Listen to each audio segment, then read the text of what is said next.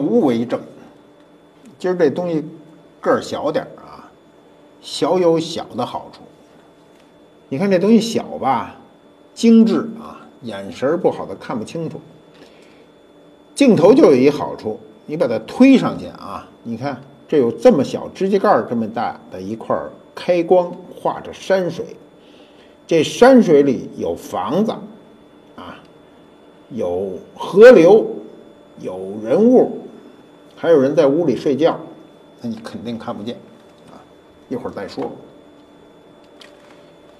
我们今儿讲的这事儿呢，就是一个小事儿。这事儿有多小呢？特小，生活中经常碰到。就是我们中国人跟西方人的区别到底有多大？如果我们找一条中国人跟西方人生活上最不同的习惯是什么呢？我啊，一定选择喝热水。就喝水这事儿，东西方完全不一样。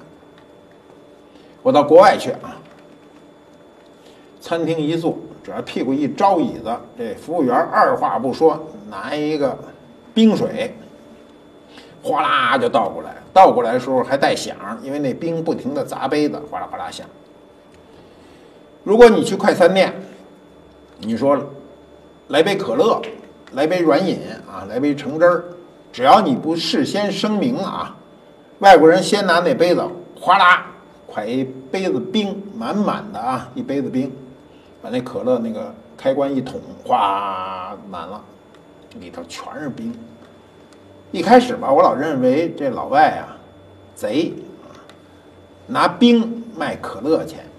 后来人说不是这么回事儿，就是因为外国人火气大，就得吃这冰啊，越冰越不嫌冰。但我不成啊，我就特别不喜欢喝这冰水。为什么不喜欢呢？是因为一喝胃就疼，我们胃弱啊。这个我有点不是很理解啊。不管是去美国啊。还是去欧洲，这老外啊，他也不管他是否身强力壮，有时候你看着挺老弱病残的样子啊，他这个火气特大，老得喝这个冰镇水。最奇怪的就是早晨，早餐啊，有时候吃早餐那早餐经常是自助啊，有那老外还来一杯冰水，我就心里就想啊，我们真的跟老外不同，哪儿不同呢？我们从小就在大人的这个引导下，慢慢的喝热水。我记得我小时候也喝凉水啊，那时候家里都没空调，尤其出去运动完、打完球回来热的不行，直接对着这水管子咕嘟咕嘟咕嘟灌一肚子凉水，啥事儿没有。但家长不干，家长说喝这个生水啊，喝凉水容易患病。我说没事儿，没感觉。家长就会说你大了就有感觉。所以我们从小就慢慢慢慢的跟这凉水就绝缘了，至少要喝温水。我记得家里呢都有一个啊玻璃瓶子，哎，想起来跟天秋瓶一样，底下大上面小，一手可以攥着。这里搁这凉白开。那时候家里没有冰箱啊，甭想拉开冰箱找一凉的喝，没有。这凉白开，其实这凉白开夏天的时候就是温的。我们中医有一套理论，认为凉水伤身啊。这热水呢，确实在关键的时候给劲儿啊。你比如你冬天啊，在外头冻得要死，你进门一杯热茶，哎呀，就别提多舒服了啊。这个我记得早年在东北的时候啊，按照我们的话说，都给冻屁了啊，都冻得不行了。一进屋抱一大杯热水喝下去，这身子慢慢慢慢就暖和过来了。所以这热水热茶啊。就跟中国人为伍，跟你过一辈子啊。那么一旦这小孩闹肚子，大人感冒了，妇女痛经啊，老人畏寒啊，都说什么？赶紧喝一杯热水。这热水治病，你知道不知道？多数的时候，这招百试不爽。你比如你感冒了啊，你不要说吃这个药吃那个药，不用。卯足了劲喝一杯，你能喝多热的？你能承受多热的热度，你就喝多热的水。喝完了以后，大棉被一捂，有时候嗯，一发热好了。这女子痛经喝热水是一常态啊，但是我就不知道它管用不管用啊，你们自个儿知道啊。老人畏寒啊，我现在就算畏寒啊，有时实在不行啊，觉得胃里不舒服了，灌一杯热水，哎，舒服了。这外国人什么时候喝热水啊？喝咖啡啊，喝咖啡是热的啊，喝下午茶热的，但吃饭时候毅然决然的全喝冰水。这个我们就不行，我们在家没有感受，出国就不行，出国没有这个热水啊，一天还凑合，第二天你就难过了，不愉快，啊，所以林语堂先生说过嘛，中国人只要有一把茶壶，走到哪儿都是快乐。西方人渐渐的知道中国人要喝热水，所以现在啊，我们走到美国去，到欧洲去，很多国家已经开始给你备电热壶。如果房间里没有，过去房间里都是肯定没有的，你可以打电话要。那时候中国人没招了，就带一土东西叫热得快啊，这边插着电，那边杵着哪儿就热了啊，还用它煮方便面啊，这个这个陋习一定要改掉，千万不要在客房里煮方便面啊，让人家瞧不起。中西餐饮呢，是这个泾渭分明啊。西方是一种非常理性的、讲究科学的一种饮食观念，啊，这个我们说的西方还是西方正统的饮食习惯啊。美国人呢，那个饮食习惯确实不怎么着啊。他强调饮食的这个营养和价值，注重这个食物的所含的什么蛋白质啊、脂肪啊、热量啊、维生素。你看那个外国食品上经常把这个都标出来。中国人追求的什么？说你这都没用。中国人追求的叫色香味形俱全，这菜一端上来，首先要好看，啊，你黑不溜秋的不行，得香有气味儿，是吧？这形还得摆盘儿。现在好一点的餐厅啊，后厨那专门有人摆盘儿。我们有时候吃西方的这菜呢，吃的不高兴，为什么呢？就简单啊，这东西味同嚼蜡啊，实在不行就往上倒点油啊，倒点醋，不像中国连个拌菜都做的特香啊。说到这儿直流口水。中国人说啊，民以食为天嘛，是吧？色香味俱全啊，营养流不流失不重要。美国人怎么吃啊？汉堡包、热狗啊，就是这种，这个呃，还有三明治啊。就这种好，貌似很有营养，貌似能够解决问题的饮食，所以美国呢都吃成那大胖子。美国人啊，你怎么分辨他有钱没钱呢？就我告诉你，越胖的越没钱。你到上流社会啊去参加活动，那人都比较瘦。凡是你一看这一屋子胖子的啊，这人都是社会地位比较低。比如我去美国啊，开车，在美国中部。一个小镇停下来吃饭，一进那餐厅，把我惊着了。那堆胖子啊，胖到什么程度呢？就是胖到让任何人看见他们都绝了减肥的念头。就您这二百多斤的胖子到他那儿算一瘦溜的，那人都是三百多斤一个啊。吃饭的时候都先忽悠，忽悠到桌子跟前，忽忽悠悠，然后把这肚子拿起来往桌子上一搁。减轻点分量，开始吃饭。他吃多少啊？我们不去盯着人家，但是他最后吃那一甜食就把我吓着了，一点都不夸张，这么大，直径足有二十公分的大高脚杯，满满的一杯冰激凌啊！他吃完饭把那一大盆子都吃进去，我们吃不进去啊！我们吃这甜食，我现在基本上不吃，吃也是吃一口。中国的烹饪比西方的烹饪复杂。西方的烹饪里比较复杂的就是法国菜、意大利菜复杂一点儿。你像英国菜啊、美国菜，美国人就不会烹调。美国人除了拿面包虾夹着点东西吃，他就不会烹调。咱这烹调说起来是一门艺术啊，烹调的方法多。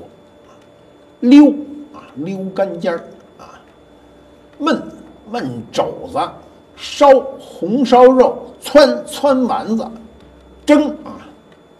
粉蒸肉，炸，干炸丸子啊，酥肉，烩烩是一大锅啊，河南人最爱做烩烩羊肉啊，扒扒牛柳，扒牛舌啊，炖就不用说了啊，砂锅炖呐，爆就是炒，爆炒，甚至还有拔丝。我小时候特喜欢拔丝，啊我自个儿就会做。把这锅里搁一点油，把家里的白糖抡圆了搁半锅，慢慢的一点一点炒啊炒啊炒啊炒啊，终于把它炒成糖稀，火不能大啊。最后切来的苹果往里一扔啊，一拔出来，特高兴，好吃。所以中国做出这个菜肴啊，让人眼花缭乱，五花八门啊。不论你是多么牛的一个食客，中国一定有你没吃过的东西。但我们这种烹调不太适合家庭。家庭做呢，首先受厨具的限制，我们这个厨具家里的你跟这个餐厅没法比呀。其次呢，又受这佐料的限制。你看那大厨，这这半个灶台都是佐料。咱家里它就不是个酱油瓶子、醋瓶子，搁个油瓶子，就你这佐料就不够数。再有呢，你没时间，你耗不起。你一问那有名的大厨，您说您这汤吊了多长时间了？您说我这汤从昨天吊到今天，你说你家里喝一汤，你这时间赔不够。所以中国人家里的菜呢，叫家常菜，对不对？跟餐厅里菜有区别。但是你知道家常菜是可以。这个吃一辈子的，这人可以一辈子不去餐厅，啊，但餐厅里的那菜你绝吃不了一辈子。你要天天上一餐厅去吃饭，我估计连一礼拜你都扛不下来，你就实在就腻了。这餐厅的这个菜呀，好吃归好吃，一礼拜吃一顿行，吃多了不成。那么西方人呢，他讲究不仅是科学啊和营养，更讲究这个操作的。严谨，你最典型的就是咱肯德基和麦当劳。你任何人不会做饭没关系，你到他这儿来，按照他的程序走，你也能把那薯条炸得很合适，炸多少分钟，炸多少秒钟，他都规规范了。中国不成，中国你怎么学他这烹调技术，一人一个样啊，他没有标准。如果中国菜有了标准，那炒出来的菜未必好吃。你比如同样一个啊。最大众的菜宫保鸡丁，外国人最爱吃这菜。你看，外国人吃宫保鸡丁的这个宫保鸡丁，往往就偏甜偏酸，啊，北方人就愿意吃偏咸的，南方人愿意吃偏甜的。但中国餐馆有个问题啊，中国餐馆最大一问题就是吵，吵死你拉倒。所以中国的餐馆好一点的餐馆都有单间儿。单间儿主要就是怕别人吵你，也怕你吵别人。你看西餐厅就不这样。我到法国去，到英国去，啊，到美国去，吃了当地最著名的餐厅，没单间儿，啊，大家都在一个厅里吃饭。也许你旁边那个人就非常的有名啊，他也是不进单间儿。那中国人很不习惯，中国人老觉得，哎。我吃这饭，我这么大身份，或者说我花这么多钱，我应该去一单间儿，人就没有单间儿，人家都安静，不像中国人吵闹。中国的这种餐厅啊，在全世界等级不高，就是因为这吵闹。你到美国去啊，如果有人请你吃中餐，这就叫会友朋友，咱一块儿吃中餐啊，多吵都不在乎。越吵，大家就比着吵。为什么你不喊，你听不见呢？但是你到纽约去，人请你吃西餐，这就叫宴请了；请你吃日本餐，叫高级宴请。你说我们这中餐啊，自己觉得有十八般武艺啊，我们中餐能做到色香味俱全。每个老外到了中国来，都直说中国饭好吃，中国菜好吃。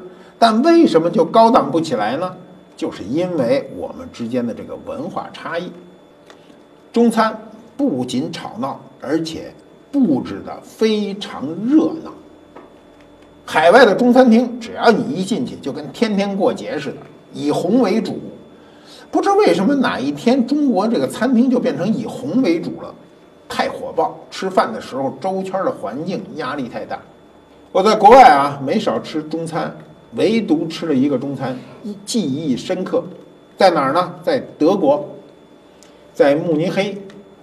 有个朋友说，这儿有一层中餐厅，特高级，你愿意不愿意去？我说好，咱去了。一进去，我一进门第一件事儿，我就跟这人说啊，我说这餐厅不是中国人办的。他说你怎么知道？我说这色调就不是中国人的。一进去，暗蓝的色调，你说中国餐厅怎么能想起个暗蓝的色调呢？那一看那就是外国人办的，而且它是中餐西吃。什么叫中餐西吃啊？就是大家不围着一大圆桌，又喊又叫，每人一份儿。给我点菜那小伙子一下就认出我了，说哟，说马老师你怎么上这儿来了？我说这地儿是不许我来吗？他说不是啊，说这个地方很少来中国人。我说这一中餐厅为什么很少来中国人呢？他说因为这中餐厅不怎么中国啊，这中餐厅呢不让大声说话啊，所以中国人都不爱来。你看。中国人吃饭的时候，一方面嫌别人吵，嫌环境闹，但一方面呢又不愿意去这种很安静的餐厅，嫌不够热闹。所以这个餐厅在慕尼黑非常有名，啊，是西方人经常宴请的地方，吃饭比较贵。那么这中国中餐厅为什么那么热闹呢？首先是这敬酒，这东西方完全的不同，是吧？西方人敬酒从来啊不强迫你。中国人敬酒经常强迫你啊！我被人强迫的最厉害的就是来一个人上来就说：“马老师，我尊重您啊，我先干三杯，您喝一口都行。”哎，我说这啥意思啊？这本身就不平等。再说你干三杯，我一口不喝也不合适。我喝一口，加不你后面还有一百多人呢，都这么说，谁受得了啊？他有点强迫状态。尽管我能多少喝点酒啊，我就不愿意强迫，自个儿喝到恰到好处为止。中国人讲究敬酒，酒杯要满，酒满茶半嘛，茶杯一定不能倒满，啊，为什么茶杯不能倒满呢？因为茶是热的，倒满了容易烫着人。不会倒茶的，把这茶杯倒得满满的，一看就是个外行。这酒呢要倒满，倒满表示尊敬，这就坏了。有时候有那餐厅啊，没有那小号的酒杯，你要喝白酒时候这么大一杯子，基本上两三杯子逛。灌得你脑袋就犯晕，大家都讲先干为敬，是吧？这酒酒场上非常苦恼啊！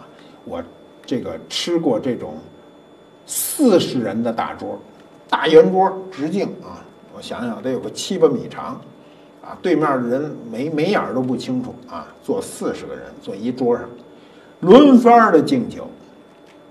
这顿饭屁股基本上招不到椅子上，刚坐下就有人来敬你酒，老得站起来。苦恼之极。那么这种敬酒的文化，啊，敬酒的时候说各种过激的话，什么感情深一口闷，感情浅舔一舔，说的各种这种祝酒词，就是逼迫你把酒喝下去。中国人认为，酒桌上不醉一人，今儿算没喝好。西方人就不这样，东西方都有醉酒，但西方人不这么醉。西方人醉酒是自己灌自己，中国人醉酒是。我灌别人，或者别人灌我，就是灌把别人灌醉，以此为荣。我现在是不跟人拼酒去了。年轻时候经有这事儿，嗯，朋友拉着说那谁谁请吃客，他们老挑衅。他请你吃顿饭，你还说他挑衅？为什么挑衅呢？说来了就是喝酒，一喝酒上来挑衅的态度就是说，今儿喝什么酒啊？说喝什么酒，随您啊，喝什么都成啊。我记得有一回一个朋友啊。多次邀请去喝酒，我就和我另外一朋友说，咱俩都跟他认得，咱就奉陪一场，做了充分的准备，就去了。去了以后呢，他说喝什么酒啊？挑衅。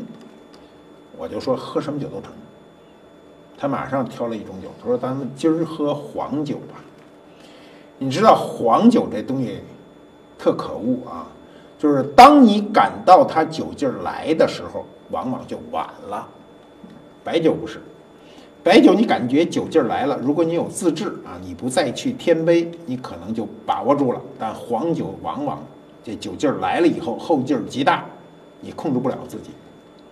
后来我说好，咱就喝黄酒啊。他说先上一坛儿，上来就挑衅一坛儿。我说哎，别别别介。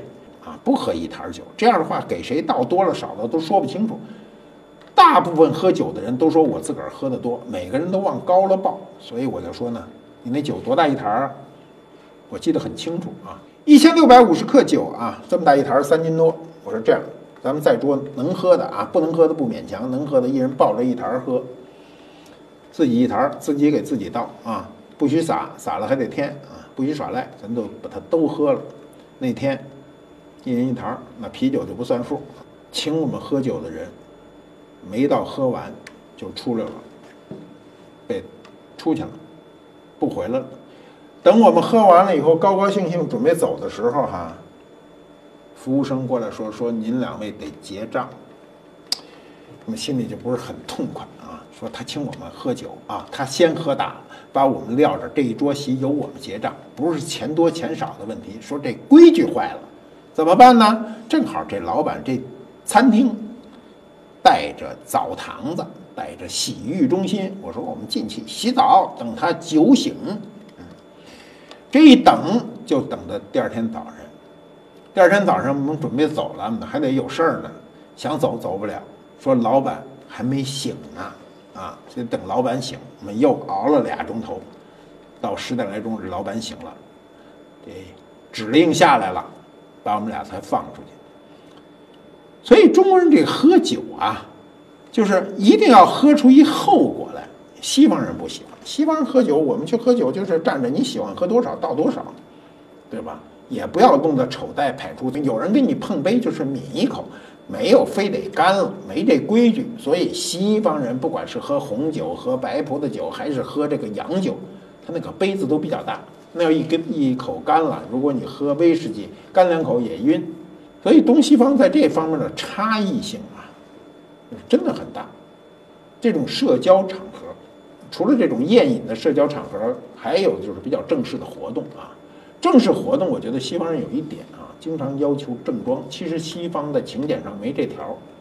我们今天参加比较重要的活动，底下都有一行字叫“请着正装出席”。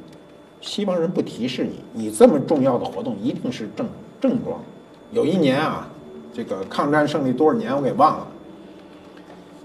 美国大使馆在钓鱼台国宾馆举行的这个活动啊，很多人参加，除了美方的人，还有中方的人。你想想，是二战结束多少年的一个活动，当时还放了非常重要的美国的这个黑白的纪录片儿。那参加所有的会，美方的人都是西服革履的，每个人都是正装。我们这边不知为什么去的人，连上台发言的人都穿一运动鞋，穿一电工背心儿。你知道什么叫电工背心儿吗？就身上全是兜儿的那种。我记得那时候我儿子刚从英国回来，也去参加这活动，事先还穿衣服干什么都还准备了一下。到那一看就很生气，就说这种事情这么重要的一个活动，为什么我们的这些人身份也不算低，职务也不算低，为什么着装这么不讲究呢？我告诉你啊，着装不讲究是一个不自信的彻底表达。一个人在重要的社交场场合，如果违背公众的一个规律，穿一种奇特的服装，这人不自信，啊，他才这么干。他不是有个性，他不是鹤立鸡群，他就是内心不成熟。他这种内心的不成熟呢，这个表现在社交场合呢，就是往往以自己不修边幅啊，不在意细节。来掩饰自己内心的那种恐惧感，这在心理学上都是有定论的。所以，我们有很多人啊，没出过国或者跟外国人不怎么打交道，到这种场合呢，反而不愿意把自己就穿得很正经，因为平时也不怎么穿，一穿上自个儿就更不自信了。这种感受呢，你第一次出席这种社交正式的社交场所。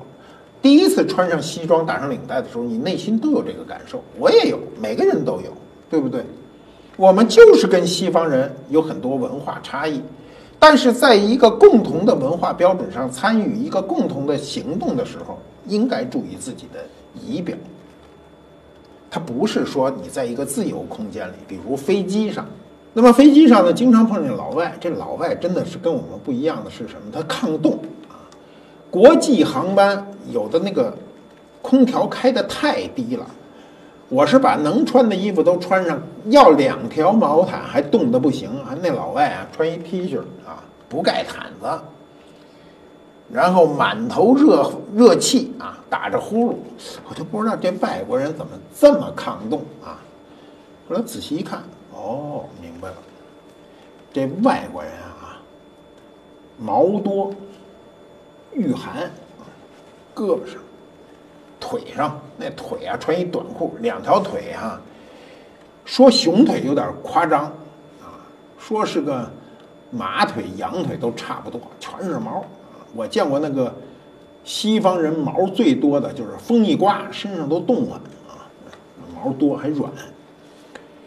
所以人家一个经典的传说就是说，国外根本就没秋裤，只有中国人才穿秋裤啊。其实还真不是，这秋裤是从国外传过来的。但是国外大部分人不爱穿这秋裤，我其实挺爱穿的啊，我这不嫌丢人，我就爱穿。因为外国人呢啊，因为他的生活条件改善的比我们早，就是他很早就坐汽车了，那汽车里头里头暖和呀，所以一出屋门就进了汽车啊。所以穿少点没关系，穿少点利索。你穿厚衣服不利索。现在要不然就是里头穿的特少，外头有一个啊女的来一个皮大衣啊，男的来一个羽绒衣啊，一裹就进汽车了。穿多了肯定是不舒服，但是冻着就更不舒服。一到冬天，我天天能看见这种景啊。回家的路上，经过北京著名的一条夜店街啊。经常看那女孩啊，站在马路边上，穿一貂皮大衣，光着两条腿，穿一凉鞋啊，高跟的，冻得俩腿并着啊，并着还冷，冻极了。这女孩站在马路上，这腿编麻花啊，互相拧着，太冷了，我看着都冷。你何必呢？你把自个儿冻成那样，你就不能穿暖和点吗？那有人说抗冻是个锻炼啊。也是个理念，啊，冬季有抗冻锻炼我见过那个那个人抗冻的比赛啊，一个人坐在冰里跟人家拼命啊。但我们每个人都不成，我们每个人啊，你不信你冬天试试去，你别说冬泳，你把鞋脱了，把袜子脱了，您光脚站冰上站一会儿，你试试，那跟站刀片上没啥区别。人家说你不懂了，说这冬泳的人呐不能站冰上。你看那冰上不铺一毛巾吗？他跳水里没事儿。你们说我应该信他呢，还是信他呢？对吧？人养生啊，注意保暖，这肯定是没错的。但是注意锻炼自己抗冻也是没错的。嗯，比如有人说我只要经常有这种耐寒训练，我冬季不得感冒。我告诉你啊，得不得感冒，跟你的体质有直接关系，但不是绝对的。比如病毒性感冒，你身强力壮，依然可以得。中国人保暖的概念是什么呀？头寒脚暖，八分饱，对吧？中国人知道头冻着没事儿，脚得暖和了，吃饭八分饱。其实吃七分饱就行了，八分饱就多了啊。过去与这个话对着的还有一句话啊，叫“头寒脚暖八分饱，冷虽热屁穷撒谎”。什么叫冷虽呀？就是冷的时候你是不是尿尿去，对吧？尿尿去。小孩儿过去尿尿尿尿虽，热屁啊，被窝里热吧，啊，热大发了，就排出去了啊。穷撒谎，你知道这撒谎啊是社会成本最低的一个事儿，高效啊。有时候用一句话随便就能把别人骗了，但是撒谎的代价是后来才能够体现的。所以西方人对撒谎的惩戒比比我们要这个严重的多得多。我们对撒谎的惩戒都比较轻啊。中国人可以想象的对撒谎的最大的惩戒就是“狼来了”那个预言啊。西方人一看就是犹大啊，等级不一样。中国人过去啊，就是说这脚上穿一棉窝啊，棉窝。什么叫棉窝呢？那棉鞋特别暖和。哎，咱们认为寒气是从脚底下往上钻，欧洲人认为这个寒气是从头顶上往下钻啊。所以欧洲人特别爱戴帽子。你注意看，欧洲人可以头顶戴一貂皮帽子，但他可以光脚穿一凉鞋，穿一夹板拖啊。我这有时候就想啊，这个我们中国人要跟这个西方人要是突然都扛不过去了。这欧洲人可以抱着中国人的脚，中国人可以搂着外国人的头，反正就这俩地儿都怕冷。中国人啊，这个感情细腻，所以我们有时候看西方人觉得他粗啊。为什么细腻呢？我们举个例子说啊，西方人就说春夏秋冬四季，我们通过四季来换装。中国人四季中间啊，每一季有六个节气，我们四六二十四个节气，每个节气都有微小的变化。因为有这种微小的变化，就有这种文化诉求，大家就学会了一个词儿，叫春捂秋冻，对吧？春天慢点脱，秋天呢慢点穿，多冻两件没事儿，别急着捂着啊。所以春捂秋冻一定是有一个道理的，就是防止你得病。我们要想啊，东西方文化不同的地方，其实真的很多啊。比较多的，我们可以生活中看到呢，很典型的一个就是坐月子啊。坐月子这词儿在西方就没有，我不知道英文怎么翻译。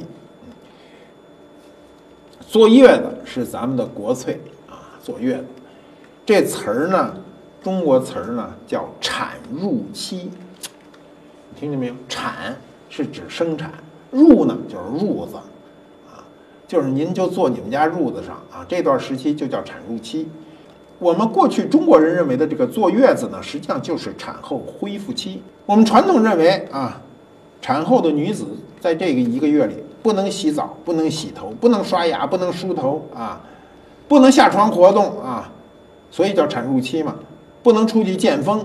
你比如美国啊，美国医生也认为，就是不管你是顺产。还是这个剖腹产，现在叫剖宫产啊，你都需要一个时间去恢复。但是他建议你身体的护理和恢复呢，第一是营养，第二呢要洗澡，饮食要简单，防止太油腻啊。每天要出去散步，找朋友聊聊天，喝喝咖啡，呼吸新鲜空气，这些都是我们所不建议的。我觉得每个人都有一个简单的评判。以你对知识的掌握，这个对这样的一个事物做出一个简单的评判，你认为怎么对，怎么不对，对吧？也不可以说西方人的全对，中方中国人的都不对，也不可以说中国人的都对，西方人的都不对，各有所长。在这个对身体的认知中呢，最重要一点就是看病啊，看病呢，中国人过去啊，在没有西医的时候就是看中医嘛。后来西医进入中国呢，西医因为是速效的，所以很多人愿意看西医。我们建国以后呢，西医得到了这个迅速的一个发展，所以中医就衰落了。中医呢，它有它的理论这个基础，它的理论基础呢就是阴阳五行，它把人体看成是一个气形神的一个统一体，它通过四招啊，叫望闻问切呢，合诊。啊，望闻问切呢，其实这个是有一定道理的。比如，你看一个人的气色，红光满面，皮肤有光泽，这人一般没有什么疾病啊。闻呢是指这个人身上的气味儿啊，那气味儿。过去病人身上散发着各种气味儿，有经验的中医啊，一闻见这个病人的气味儿，就知道他身上的哪一部分出了问题啊。问呢就是讯问。切是切脉啊，切脉我也会啊，我摸我自个儿的脉，我这脉跳动有力，啊，一下是一下，要一下是两下，我就出问题了啊。所以这个中医有它的这个理论，依靠经验生存。所以中医中呢有啊，我们都知道，首先是中草药啊，然后针灸、推拿，推拿就是按摩啊。拔罐、气功啊，包括食疗等等。拔罐这事儿吧，我们历史上拔罐在美国还引起误会，认为是虐待。那现在你看那个那个游泳的那个叫什么菲尔普斯吧，身上拔一身罐，给咱这中医拔罐呢做了一个极大的推广和广告。那效果是什么呢？有时候确实拔完了以后会舒服，就你感觉舒服了。不像外国人也不是傻子，拔完罐他难过，他才不会的拔呢。但西医认为中医这套理论不成，因为你是靠经验生存啊，你靠经验生存，很多东西不能上升到理论，所以我们的中医呢就有好坏之分，老觉得老中医很重要，经验丰富嘛。这个有人认为，上医治未病，下医治已病，就是说你没病的时候，好的医生就开始给你告诉你要预防什么；你有病了，那么现在的医生就开始给你治病。这个严格意义上讲，哈，这个把病治好了是一个很准确的概念。什么叫把病治好了啊？我们举例说明，我高血压。我通过你的治疗，不管你什么手段，您是拔罐还是针灸，还是让我吃药，我严格按照你的程序走完，我离开你以后，我依然是正常状态，我的血压降下来了，这叫治好了。但西医现在大部分时候是控制病，你吃他的降压药，立刻就下来，你有一天忘吃，当天就上去，它永远不治好，它只是控制病。你比如说糖尿病也是，天天要打胰岛素啊，一天不打你就晕了啊。所以这种控制病和治病之间是有区别的啊。我们认为，真正的医学能够达到的是让你脱离疾病以后成为成为一个正常人，而不是我天天吃你的药，你赚我的钱，你控制我的病情不再发展或者说不再显现。中医和西医之间啊，虽然有很多不同，但是殊途同归啊。未来的这个医学肯定发展到每个人要强调你的基因排序啊，强调你的这个疾病的特点，给你单独一个药，不是在吃广谱药。广谱药就是一个药片谁都吃啊，对你有多少好处，可能中间只有百分之二十对你有用，百分之他们八十对你没用，但是只能够。你吃这种药，因为这个药不是为你一个人生，所以对待疾病和对待死亡一样啊，就是中国人对待死亡是回避啊，完全回避，所以中国人生前很难立遗嘱。我们看到中国很多有钱人一旦去世，马上就家族纷争啊，诉讼四起。为什么？就因为没有遗嘱。我们过去的文化中啊。好像交代遗嘱都是临死，所以中国人觉得写遗嘱不吉利啊。过去我们看到的电影、影视剧啊，都是这人到最后不行了，就说我还有一个事儿要交代啊，那交代完就死了，咯噔就不行了。西方人不是，西方人啊，打认字儿起开始就给自个儿写遗嘱。西方人二十岁写遗嘱的有的是，没几年改一遍，没几年改一遍。随着自己的财产的增加，自个儿对事物的认知不一样，所以这遗嘱不停的在改。我们东西方的生死观是不一样的，所以西方人现在提倡一些，比如安乐死，对吧？安乐死，这个我想，在我们可见的日子里，安乐死一定变成一个人对自己死亡的一个选择。我们今天今天是不可以的，我们今天没有权利选择死亡，当然我们也没有权利选择这个出生啊，出生是你爹妈的选择，跟你没关系。你看，我们用一期啊拉拉杂杂的讲了这么多东西方文化的这个区别，其实东西方文化区别很多。你比如打听隐隐私也算，西方人就不打听隐私，中国人就爱打听隐私。如果你德高望重，你打听别人的隐私都不觉得是什么。比如说，哎呀，小姑娘你多大啦？挣多少钱呢？这都叫打听人家隐私，是吧？结婚没有啊？啊，结婚以后有没有孩子啊？丈夫对你好不好啊？全这啰嗦事。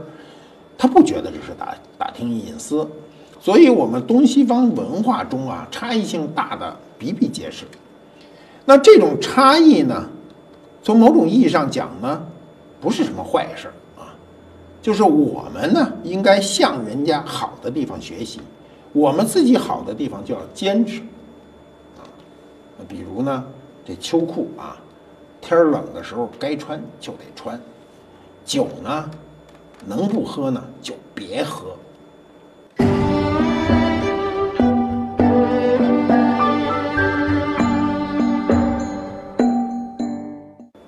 官复猫揭秘官复秀，你看这小东西这么小吧？哪年的？看看底下写着呢，乾隆年制。乾隆年制的铜胎画珐琅，画的非常细致。这种小东西啊。就是一个把玩之器，古玩啊，至少是两大类，一类是摆放陈设之器，一类就叫把玩之器。为什么叫古玩呢？这个玩就是把玩。这小东西啊，搁在手里跟鼻烟壶差不多大小。这面画一女的，画一小孩儿；这面也是一女的，跟她儿子啊。这个后面还有瓶花儿啊，两边呢画的是百花景，这个锦地开光，胭脂山水。珐琅彩这东西是从西方传进来的，连珐琅这个词儿都不是我们的，是法语来的。那么珐琅彩进入中国以后呢，它不妨碍为中国人服务。你看这东西。仔细看啊，这东西有点洋，但是你看啊，山水是我们的吧？这边这个花卉啊，锦地儿是我们的吧？开光这种形式是我们的吧？母子啊，教子图是我们的吧？这上面所有提供的信息，包括颈部的蕉叶纹，都是我们的。但珐琅彩这个工艺是西方人传入的。所以我们这一集讲东西方这种差距啊，就在于此，它需要一种融合。我们要把它好的东西拿进来，啊，把坏的东西去掉。好坏之间是你自我的一个判断。珐琅彩的绘画表达呢，到这样的东西身上呢，基本上就做到极限。你想想，这么小的一个小尊啊。这是个尊形，画的这么繁复，内容这么多，它要表达的是什么呢？是通过西方的这样一个艺术途径，传达中国的文化精神。Thank you.